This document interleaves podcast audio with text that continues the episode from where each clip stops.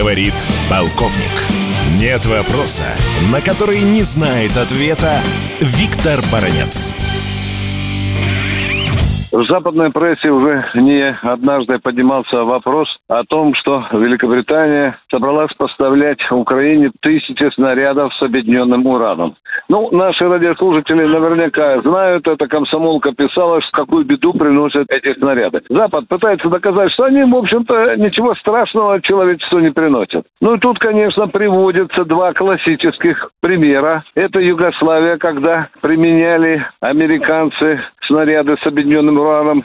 И это, конечно, Ирак. Так вот, в Югославии по данным э, югославской же СМИ, более 20 тысяч заболели онкологическими болячками и умерли. И еще примерно в три раза больше продолжают болеть. Это вот вам последствия применения снарядов с объединенным ураном. Я уже не говорю про Ирак. Там вообще сумасшедшие цифры, по-моему, до полмиллиона доходит количество людей, которые болеют онкологией после того, как американцы применяли со своих абрамсов снаряды с объединенным ураном. Ну и теперь какой делаем вывод? Что вам, как ведет себя лицемерный Лондон? Он говорит, вы знаете, нас вообще не интересует. Нас это не интересует. Будут ли стрелять украинцы нашими снарядами или нет.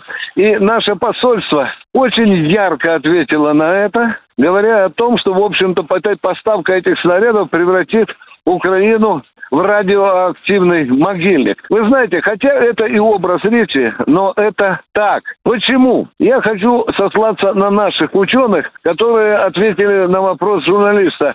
А сколько лет разлагается вот эта урановая зараза? Наши ученые в один голос отвечают, более четырех, внимание, миллиардов лет. Вот с такой заразой собирается жить Украина. Но тут есть и другие последствия. Если урановая пыль разлагается 4 миллиарда лет, то вы представляете, как будет заражен чернозем, и как на нем будет расти пшеница, и кто же тогда будет покупать эту заразную украинскую пшеницу. Вот такую урановую свинью Великобритания подкладывает Украине. Виктор Баранец, радио «Комсомольская правда», Москва. Говорит полковник.